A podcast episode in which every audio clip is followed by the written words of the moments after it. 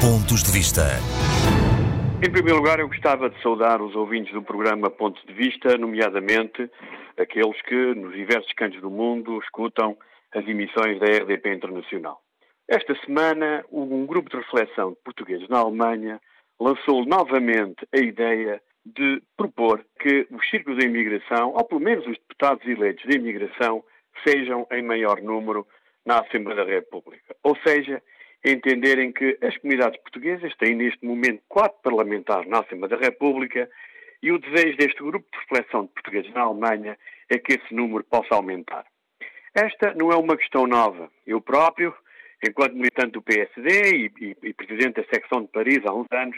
por duas vezes em congressos nacionais do meu, do meu, partido, apresentei também esta proposta para aumentar o número de representantes das comunidades portuguesas na Assembleia da República.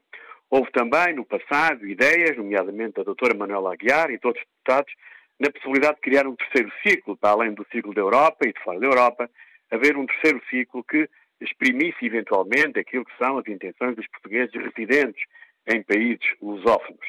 E esta questão da representação e do número do número de deputados vai ao encontro daquilo que é uma necessidade clara para quem reside no estrangeiro, que é necessário para que sejamos ouvidos, muito particularmente pelas instituições políticas em Portugal, que a nossa representação seja mais forte e que isso signifique um maior peso político. E, portanto, esta ideia, não sendo nova, é importante e pertinente, tem, em minha opinião, que ser ouvida, escutada, e eu penso que os políticos, e quando fala, fala da reforma do sistema político, têm que levar em atenção esta reivindicação. Até porque, se no passado o número de recenseados portugueses no estrangeiro era muito reduzido, neste momento nós estamos a falar praticamente de 1 milhão e 500 mil portugueses que têm possibilidades de exercer o direito de voto nas eleições para Portugal, nomeadamente para as eleições legislativas. E assim, não parece normal que 1 milhão e 500 mil pessoas apenas tenham quatro deputados, quando em Portugal, territórios com muito menos população têm maior representação. É verdade que é necessário avançar com uma reforma do sistema político, é verdade que é preciso alterar muitas matérias no plano legal para a representação, não só na questão das comunidades portuguesas, mas haver também elementos de ponderação que permitam, em minha opinião, que os territórios de baixa densidade em Portugal e que perdem população não percam toda a representatividade que têm, que é o que está a acontecer, ciclos eleitorais, como Porto Alegre, Castelo Branco, a perderem deputados de eleição para eleição. Tudo isto deve ser levado à discussão e quero acreditar que os diferentes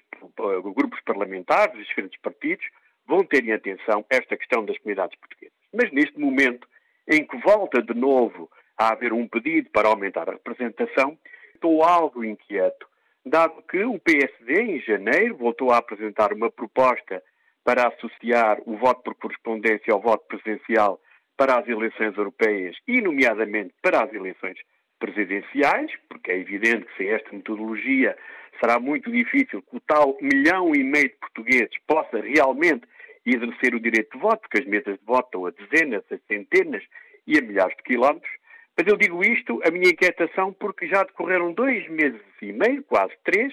e continua a haver uma total indefinição dos outros grupos parlamentares, que no momento da campanha eleitoral para as presidenciais entendiam que era necessário alterar a metodologia de voto. E por isso, se para uma matéria que, a meu ver, me parece simples, porque ela é justíssima, de permitir àqueles que têm o direito de voto poderem exercer esse direito através de metodologias que lhes permitam realmente votar, porque se não têm o direito, mas depois não conseguem, como é evidente, exercer esse direito, se há tanta inquietação da minha parte e há tanta indefinição dos outros grupos parlamentares na Assembleia da República, nós percebemos que no momento em que as comunidades portuguesas já levantam outro tipo de reivindicação, como esta de aumentar o número de deputados, eu penso que o caminho vai ser longo, eu penso que o caminho vai ter muitos obstáculos, porque se para as coisas simples não há soluções, quanto mais para matérias que obrigam, como é evidente, uma alteração profunda da representatividade dos diferentes territórios, daquilo que é Portugal, incluindo as comunidades portuguesas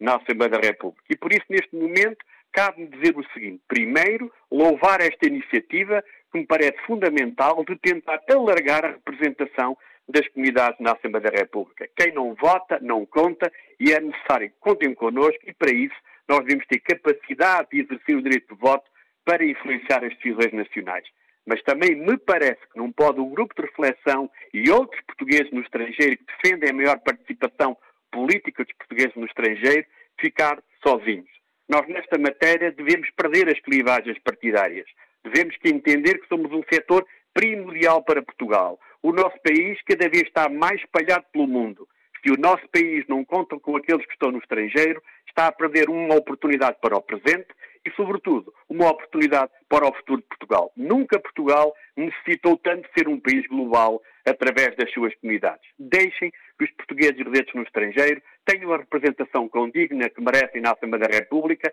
e aqueles grupos parlamentares que estão com muita indefinição relativamente à metodologia eleitoral, não tenham medo de votos imigrantes. São portugueses, merecem votar.